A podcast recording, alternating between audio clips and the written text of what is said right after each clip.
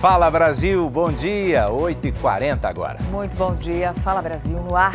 E atenção agora, porque a nossa equipe teve acesso com exclusividade ao depoimento daquela mulher que matou o noivo dentro de um motel em Brasília.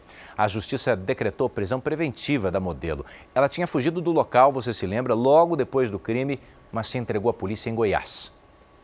No primeiro dia na prisão, Marcela Ellen Paiva recebeu a visita da família. Os parentes levaram água e produtos de higiene pessoal. Saíram sem falar com a nossa equipe de reportagem. Marcela foi presa pela morte do noivo, Jordan Guimarães Martins, de 39 anos. Ele foi e desferiu um tapa nela. Ela caiu, quando ela caiu, ela foi na bolsa e pegou a arma e apontou para ele. Eu só quero que você não me bata mais. Ele foi e deu outro tapa nela. Quando ele deu outro tapa nela, ela estava só com a arma apontada, ela desferiu o, o disparo. Nós estávamos trancados no quarto, lutando corporal.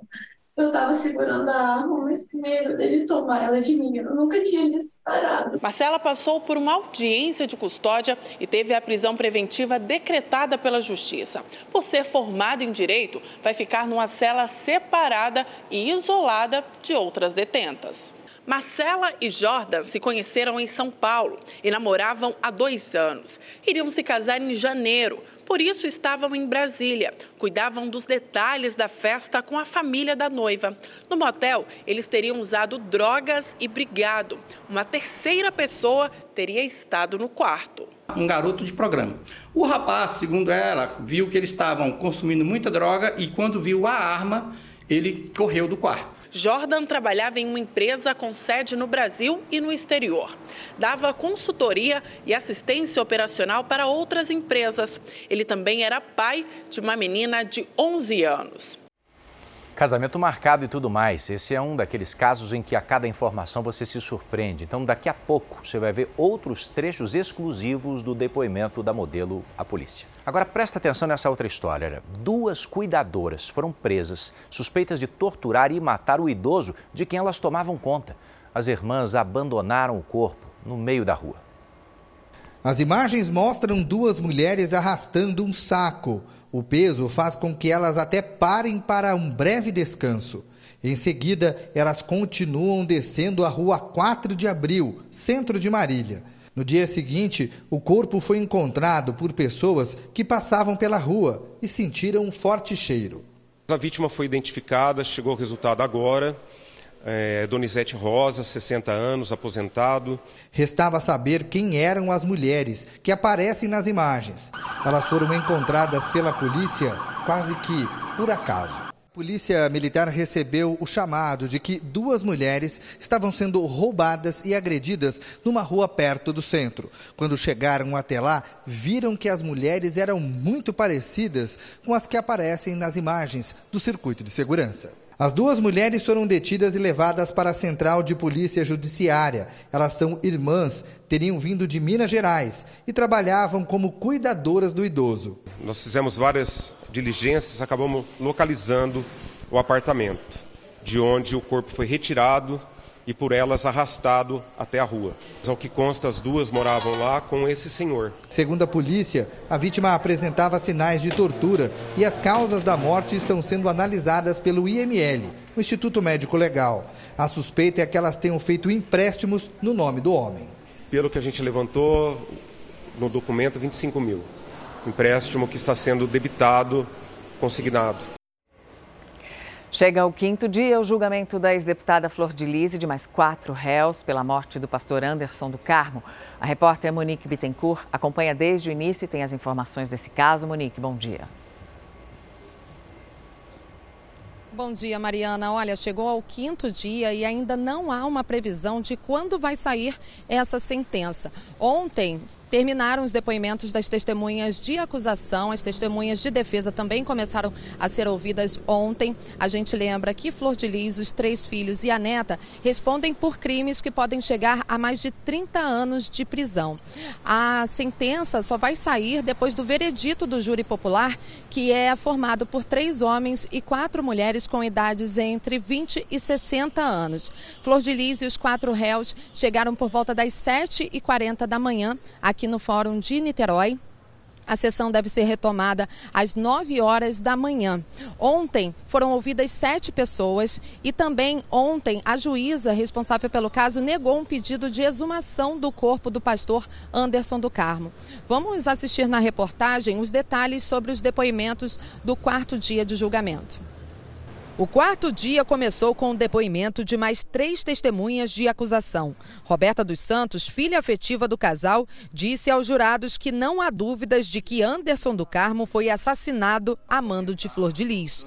E uma neta da ex-deputada confirmou que, após o crime, uma psicóloga foi chamada para ensaiar perguntas e respostas, preparando a família para os depoimentos que dariam à polícia.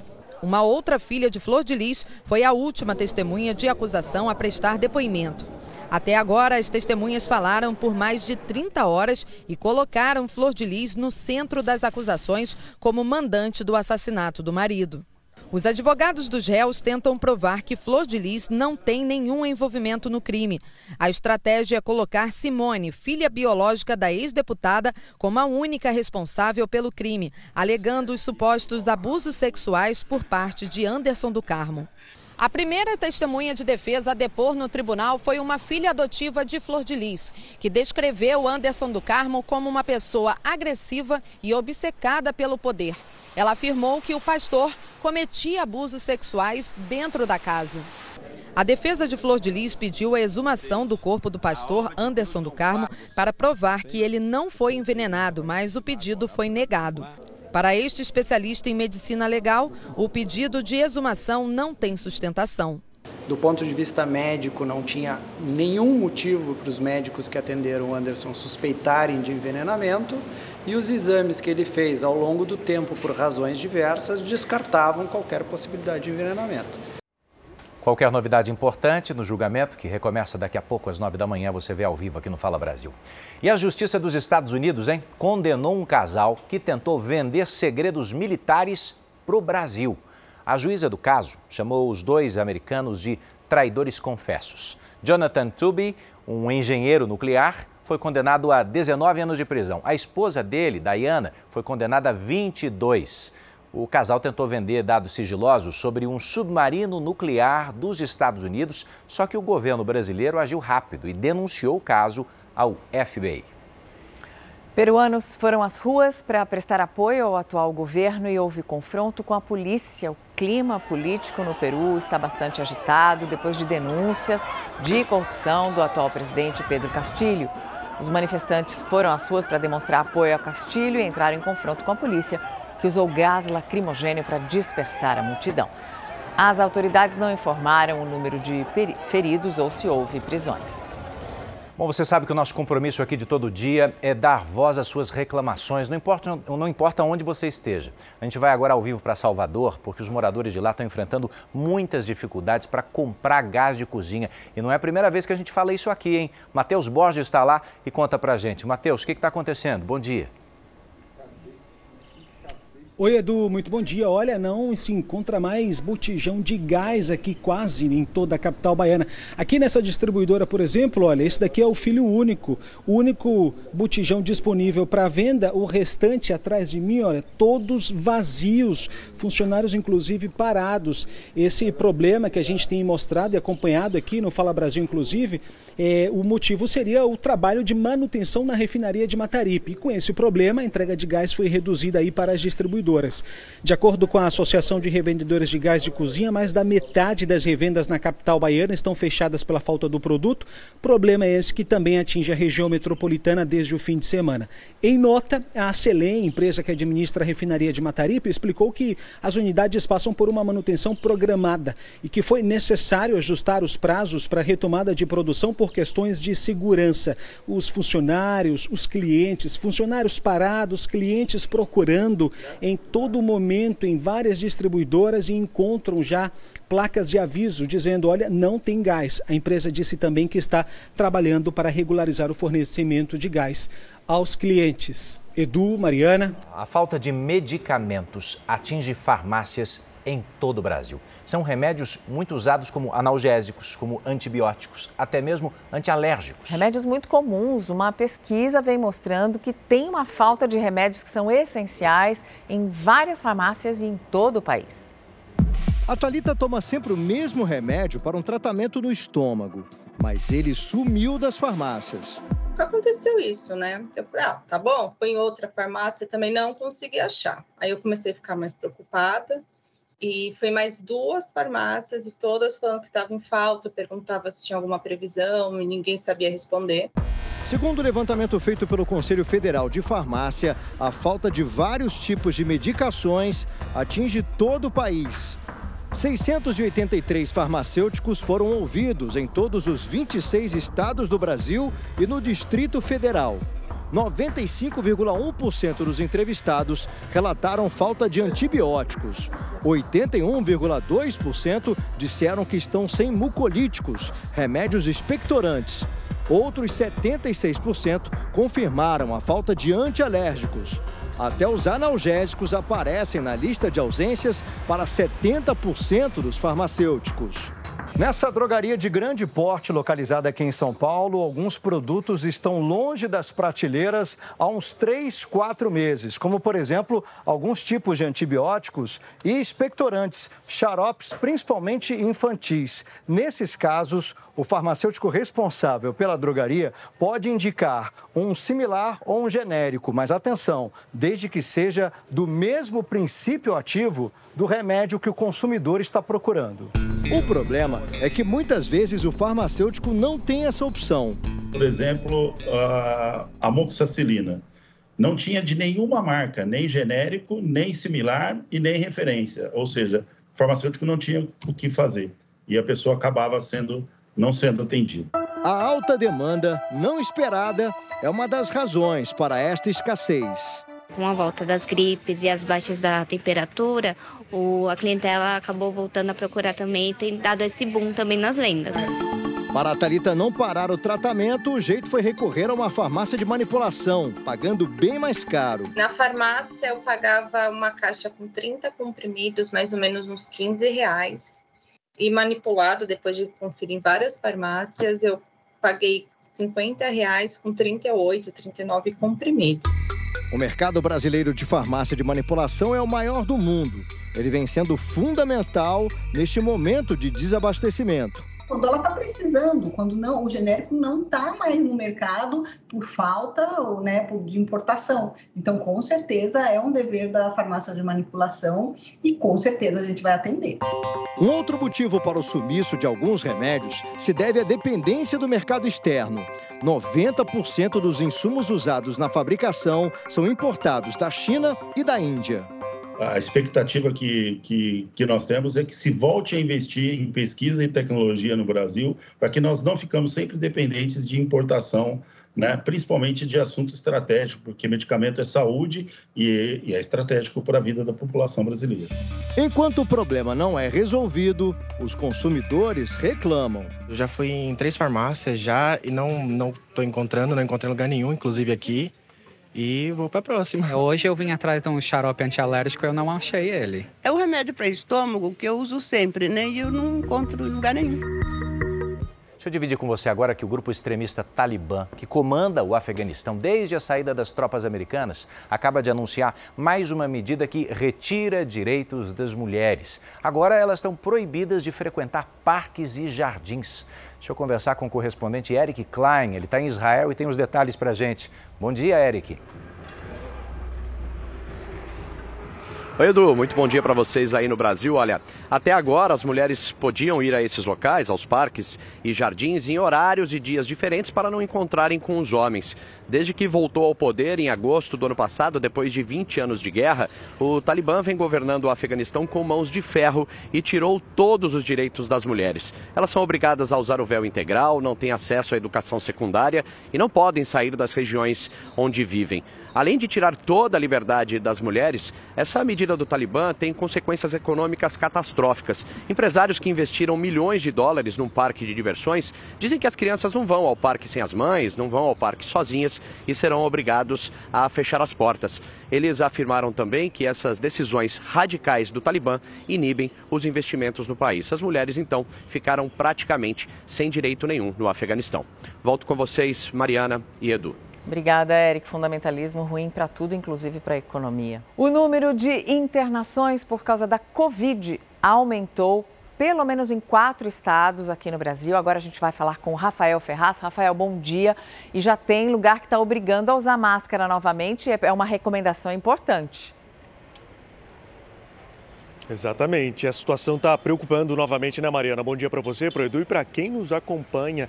Quer um exemplo? A Unicamp, em Campinas, uma faculdade de renome aqui no estado de São Paulo, que agora voltou a obrigar o uso da máscara de proteção facial para os alunos e também os professores dentro das salas de aula. E essa determinação não foi à toa. De duas semanas para cá, para se ter uma ideia, o número de internações por Covid-19 aqui no estado de São Paulo aumentou em 56%. E não só aqui em São Paulo, Rio de Janeiro, Rio Grande do Sul e o Amazonas também voltaram a se preocupar com a Covid-19. Para os especialistas, neste momento, a recomendação é a, a, vacinação da terceira dose. Isso porque o nosso país, gente, metade do país ainda não tomou essa terceira e também a quarta dose contra a Covid-19. Mari, Edu. Obrigada, Rafael. Máscaras importantes. É, recomendação é que sejam usadas em ambientes com muita aglomeração de pessoas ou muito fechados.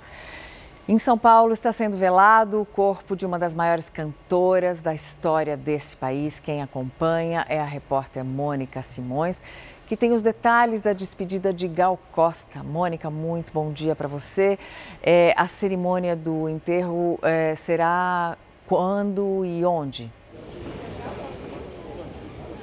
Oi, Mariana, muito bom dia a você, bom dia para todo mundo. Bom, o velório da Gal Costa, dessa cantora, acontece aqui na Assembleia Legislativa do Estado de São Paulo. Começou às 9 horas da manhã, Mariana. Inclusive, a família já chegou aqui, pediu que a imprensa saísse um pouquinho para que eles tivessem um tempinho ali a sós com o corpo de Gal Costa, para, claro, se despedirem com privacidade. Segue esse velório até às 3 horas da tarde, será aberto ao público. Agora, Mariana, a entrada do público é pela Avenida Avenida Pedro Álvares Cabral, 201, bem em frente ao Parque do Ibirapuera. Daqui a pouco já vai ser liberado e esse gradil que agora o nosso cinegrafista José Paulo vai mostrar estará repleto de gente porque já faz fila do lado de fora. O sepultamento vai ser às 4 horas da tarde e aí sim reservado somente para amigos próximos e também para a família no cemitério do Carmo, que fica aqui na capital paulista. Edu, Mariana, Obrigado, Mônica, pelos detalhes dessa importante despedida. Mudando de assunto, como o dinheiro anda curto, eu sei, já tem muita gente na expectativa pelo 13º salário, pago para quem tem carteira assinada.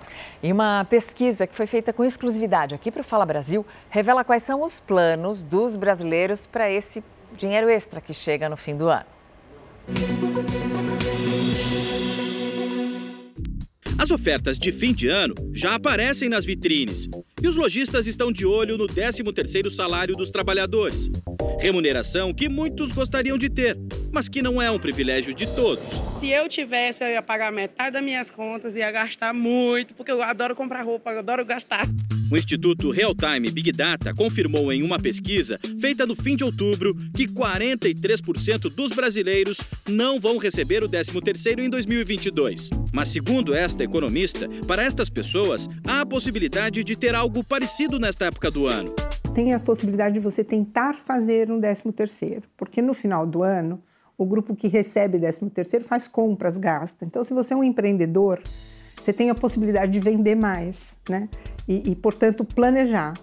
Uma outra possibilidade é, eventualmente, você ou alguém da sua família ocupar postos de trabalho eventuais. Né? Tem muito emprego temporário oferecido no fim do ano. Na pesquisa encomendada pelo Fala Brasil, em cinco regiões do país, mil pessoas foram ouvidas. E o levantamento constatou que entre os que vão receber, muita gente ainda não decidiu especificamente o que fazer com o dinheiro. Para quem vai receber o 13º salário, a recomendação dos economistas é cautela. Não dá para sair por aí gastando tudo de qualquer forma. Para 46% das pessoas, o momento é de colocar a casa em ordem e pagar as dívidas. Mais de 4 mil reais. Então vai ser um alívio para você esse 13 terceiro. Com certeza. Pesquisa do Instituto Real Time Big Data constatou ainda que quase metade dos entrevistados pretende reservar um pouco para as contas do início do ano que vem. Eu uso para pagar as duas primeiras parcelas da faculdade. Mais de 60% dos moradores do sul do país estão preocupados em destinar a renda do 13º ao pagamento de PVA, matrícula escolar e outras despesas tradicionais do início do ano. Esta também é a preocupação de pouco mais da metade dos moradores do sudeste e de 46% de quem vive no centro-oeste. Pelo que diz a pesquisa, no norte e no nordeste, as contas futuras receberão menor quantidade do 13º salário. Esse é o momento de você antecipar né, o que você vai gastar, fazer essa conta e separar o dinheiro do 13º para poder fazer o enfrentamento dessas despesas. Eu tenho um imóvel, né? E eu gosto de adiantar as parcelas do meu imóvel. É para isso que eu costumo usar o meu 13º. Se der, tem gente que também não abre mão do lazer. Eu penso em Paraty.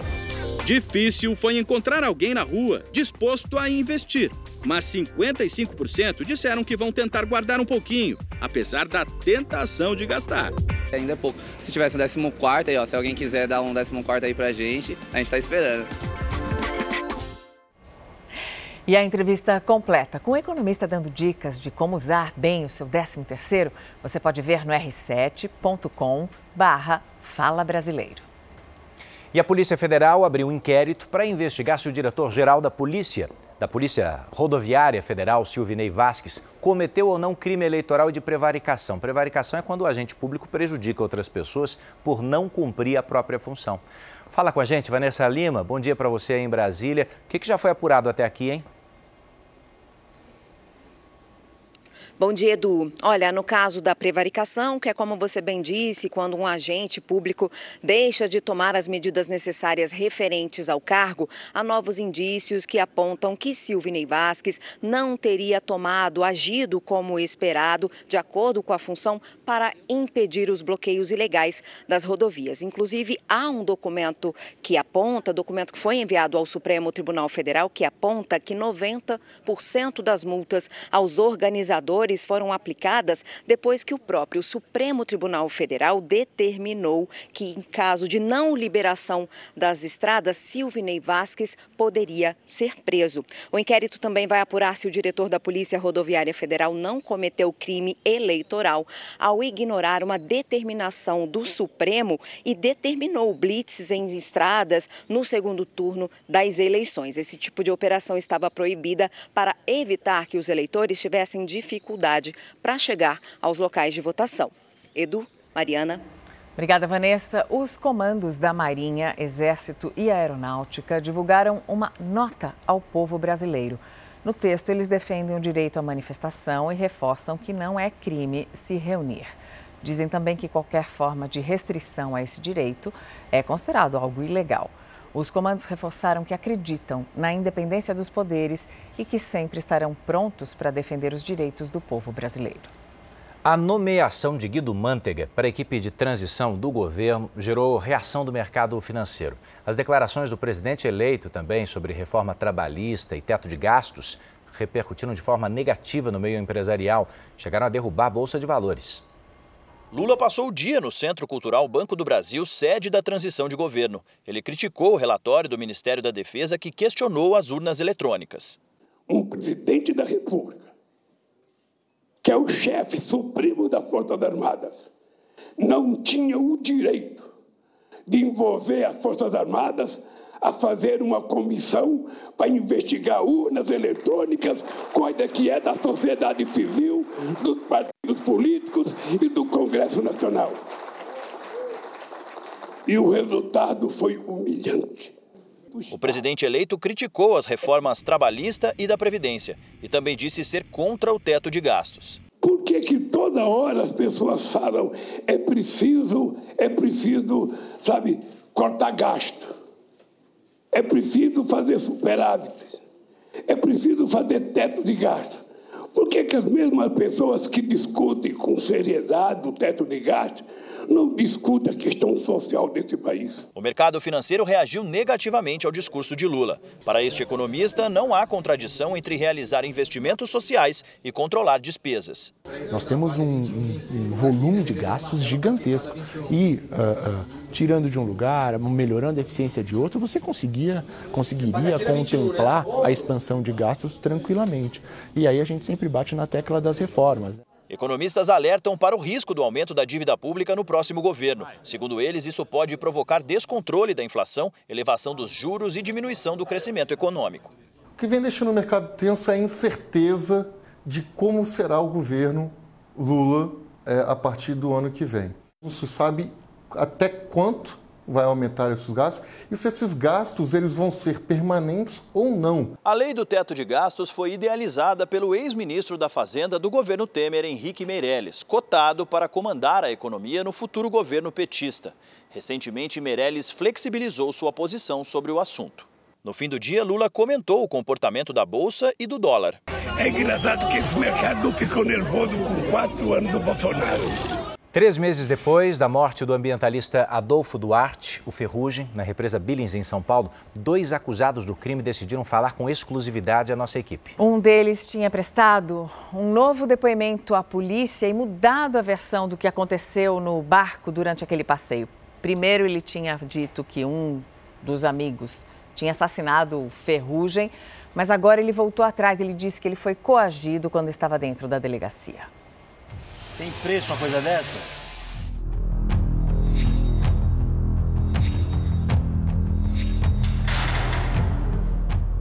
É mentira. Em nenhum momento eu falei com essas palavras para eles. Essa foi a reação de Vitório Alac Silva Santos, de 23 anos, quando assistiu ao depoimento de Maurícios da Silva, de 24 anos, que o acusou de matar o ambientalista Adolfo Duarte, o Ferrugem, dia 1 de agosto deste ano. Maurícios foi ouvido pela Polícia Civil sem a presença do advogado. O Vitório, na cadeia, me falou que foi ele que tinha zoado o Adolfo e falou para mim não falar nada. Esse zoar, para o senhor, que significa o quê? O zoar significa matar? Seria, teria sido ele que deu causa? Ou zoar significa isso na, no entendimento dos senhores? Sim. O Vitório está preso desde o dia 24 de agosto. Ele aceitou dar uma entrevista para a nossa equipe. Vitório, muito obrigado. É, você matou o ambientalista Adolfo Duarte, conhecido como Ferrugem? Não, não teve motivo, não, não teve briga, não teve por que isso ter acontecido.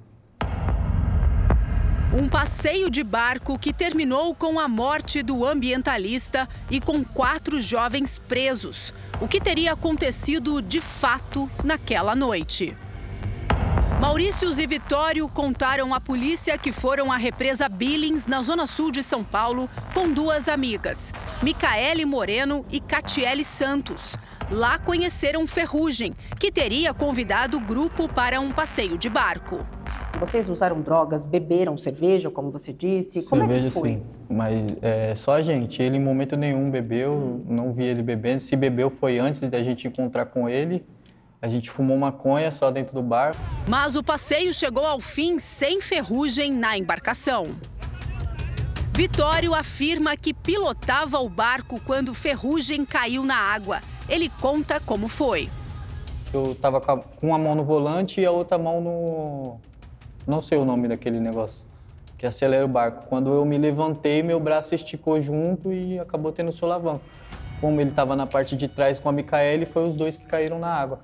Ferrugem teria ajudado a jovem a voltar para o barco. Foi o que Micaele disse à polícia quando eu falei eu vou morrer, eu vou morrer, ele fala não, continua batendo os pés, continua batendo as mãos. Sim, ele impulsionou as minhas costas, mas ainda estava no fundo. Ele ainda, tá. por isso que eu tenho a visão dele vivo. No depoimento, Maurícios diz que Vitório deu um tranco no barco com a intenção de derrubar o ambientalista. Não foi nem sem querer, foi por propósito mesmo. E eu creio que ele pensou que só o Adolfo ia cair, a Micaele não. O motivo? Ferrugem teria se interessado por Micaele. foi esse supostamente ciúmes, porque como eu acho que ele viu que o Maurício dançou com a Kátia e eu dancei com o Aldolfo e ele ficou sobrando, que eu acho que na mente dele foi isso, né? Eu acredito que ele tenha batido intencionalmente sim. Em algum momento você ficou com ciúmes? Não, não, até porque eu sou casado, tenho duas filhas. Mas para o Ministério Público, Vitório asfixiou Ferrugem até a morte e os amigos presenciaram e nada fizeram. O corpo foi encontrado cinco dias depois do passeio. O parecer da promotoria foi baseado no laudo da morte do ambientalista. Ferrugem morreu por asfixia mecânica e não afogado. Vitório, você asfixiou o Ferrugem? Não. Não tenho, não tenho por que ter feito isso. Não tem motivo. Se eu tivesse feito isso, eu creio que alguma das pessoas que estavam dentro do barco tinha visto. Mas isso não aconteceu. Depois da entrevista com Vitório, Maurícios também decidiu falar com a Record TV. Você teve alguma participação direta na morte do Adolfo Duarte? Não, não teve. Nós não matou ele. Não mata foi um acidente. Maurícios apresenta mais uma versão para a morte do ambientalista. Depois do solavanco, ele assumiu a direção do barco e, ao pilotar até a margem da represa, ele acredita que a embarcação possa ter atingido ferrugem. Ao meu ver, é, foi quando eu virei o barco, deve ter pegado nele. Você acha que o barco atingiu ele? Sim. Não foi nada, uma morte proposital, nem nada. Perguntamos ao Maurícios sobre o depoimento na delegacia, onde ele acusa Vitório de zoar, ou seja, matar ferrugem. Ele desmente tudo e fala que foi coagido pela delegada que investigou o caso Jaqueline Barros. Me coagiu de uma forma que, se eu não tivesse falado aquilo, ela ia jogar os belos tudo em cima de mim. Ela falou que eu ia pegar 30 anos sozinho, se eu não tivesse jogado o B.O. para cima do meu amigo, por causa que ele estava dificultando nos depoimentos, foi tudo isso que ela falou para mim. Ela falou, joga o B.O. para cima dele que eu salvo, salvo você e as meninas. André Nino defende os dois acusados e diz que vai pedir a anulação do depoimento de Maurícios, ouvido sem a presença dele. Vamos pedir para que o Maurício explique como que se deu esse interrogatório dele sem a presença do advogado e vamos tomar sim todas as medidas judiciais cabíveis, seja lá contra quem for. Pedimos entrevista com a delegada que investigou o caso Jaqueline Barros. Ela não quis gravar. A Secretaria de Segurança Pública enviou essa nota onde afirma que não houve irregularidades ou ilegalidade no depoimento de Maurícios da Silva. A defesa de Micaele Moreno e Catiele Santos não autorizou a entrevista com as jovens. O advogado não quis falar. Já se passaram três meses do crime. Nós encontramos com a viúva de Ferrugem na represa Billings. Alguma coisa aconteceu ali dentro que eles tiraram a vida do Adolfo, isso eu tenho certeza. Foram 20 anos de casamento e dois filhos. Depois da morte do caçula, Ferrugem passou a fazer trabalhos sociais com crianças da região. A gente perde o Miguel, nosso filho, com 9 anos de idade, com câncer. E aí ele, dentro dessa represa, ele vai se encontrando. Ele começa a trazer a represa para a vida dele. Esse container é a base do projeto Meninos da Billings, que era administrado pelo Ferrugem. As atividades sociais atendem 150 crianças por mês. Depois da morte do ambientalista, a ONG fechou por 30 dias e agora, aos poucos, tudo volta ao normal. Esse é o William, ele é vice-presidente aqui da ONG. William, algumas oficinas como carpintaria e as atividades aquáticas estão paradas. Por quê? Bom, porque nós não temos mais o carpinteiro e também não temos mais o capitão do barco. O Ferrugem administrava tudo isso particularmente. Então, como nós não temos mais ele presente, por enquanto essas atividades estão paradas. Eu espero de verdade assim que tudo seja esclarecido. Eu não tô aqui para condenar ninguém. E eu tenho uma filha de 15, que é filha dele. É o único fruto que ele me deixou, é a única coisa que eu tenho. E o futuro chegou, hein? O carro voador da empresa alemã Volocopter fez o primeiro voo teste na França. O veículo transportou passageiros por quatro minutos. Dá uma olhada. O teste foi realizado num aeroporto perto da capital francesa. A velocidade inicial da aeronave vai ser de 20 km por hora. É pouco, Edu? É, parece pouco, mas voa. Olha aí, está funcionando. A empresa garante que pode chegar a 90, 90 km por hora. Não é um plano tão distante, não, viu? A ideia é transportar visitantes dos Jogos Olímpicos de Paris já em 2024.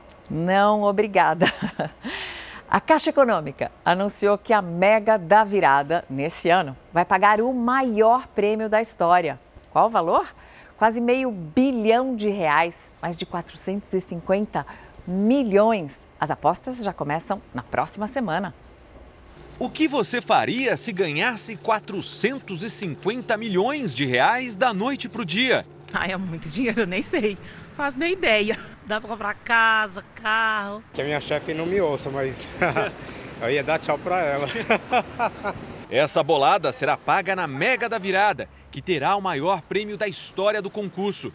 É tanto dinheiro que daria para fazer algumas extravagâncias, como comprar 50 mansões no valor de 9 milhões cada, ou 13 jatinhos de 10 lugares que valem 32 milhões de reais cada. Mas se o sortudo for conservador, pode guardar o dinheiro na poupança, com uma renda de 2 milhões e 700 mil reais por mês. Mas outros investimentos podem render muito mais. Colocando o dinheiro numa aplicação mais lucrativa, com uma melhor rentabilidade, como por exemplo o Tesouro Selic, que ainda assim é conservador, o ganhador da Mega Sena poderá ter um retorno já descontado do imposto de renda de aproximadamente 4 milhões e 300 mil reais. A partir do dia 16 de novembro tem uma novidade. Tanto na Mega da Virada quanto nos concursos regulares, será possível apostar até 20 números num único jogo. Isso aumenta e muito a probabilidade da pessoa ficar milionária. Hoje, a chance de ganhar com uma aposta simples de seis números, no valor de R$ 4,50, é de uma em mais de 50 milhões. Com 20 números, essa probabilidade chega a uma em cada 1.292 apostas. Só que esse jogo não vai ser nada barato e irá custar mais de 174 mil reais. As apostas para a Mega da Virada começam na próxima quarta-feira, dia 16. O sorteio acontece no último dia do ano, em 31 de dezembro. Muita gente já prepara a estratégia para escolher os números da sorte. Tenho aniversário e mês, faria assim. Por quê? Eu acho mais estratégia. Isso aí é sorte, certeza. Não tem como chutar um número, né? Bem difícil. O príncipe Harry, filho do rei Charles, e a atriz Meghan Markle continuam sendo alvo de fofocas, hein? Agora estão dizendo até que o casal está separado. A informação é de uma jornalista inglesa, famosa inclusive por divulgar notícias secretas da família real britânica. Muitas se confirmam depois. Segundo ela, o casal não estaria mais morando junto e espera apenas os advogados finalizarem a divisão de bens. Meghan, você se lembra, foi acusada pela imprensa britânica de influenciar o príncipe a abandonar a realeza. Claro, põe a culpa na mulher desse adulto careca, maior de idade, da realeza, pelas coisinhas que ele faz. O zoológico de Itatiba, no interior de São Paulo, tem um novo hóspede e é um tamanduá. O nome dele é Ioiô. Só que o Ioiô pesa somente 285 gramas. Ele foi encaminhado ao zoológico depois de ser resgatado no Piauí. O tamanduazinho se chama tamanduaí é saudável e foi para o recinto da maternidade no zoológico por causa do tamanho. Ele tem também um comportamento solitário, fica no alto das árvores. Pouco se sabe, na verdade, sobre o menor tamanduá do mundo. E o ioiô vai poder ajudar os biólogos a entenderem mais sobre essa espécie que chega no máximo a 35 centímetros de comprimento e um pouco mais de 300 gramas. Nunca tinha visto tão pequeno e você está dizendo que é normal, é isso? É normal, é. Uau. Bonitinho, né? Então, Do tá tamanho bom. de um esquilo. Atenção, carecas, a Mariana não tem nada contra careca, é só. Não, adulto, gente. Para de botar a culpa nas mulheres das bobagens que vocês fazem. É a imprensa britânica, não eu. Fala Brasil está terminando. Uma excelente sexta-feira para todo mundo.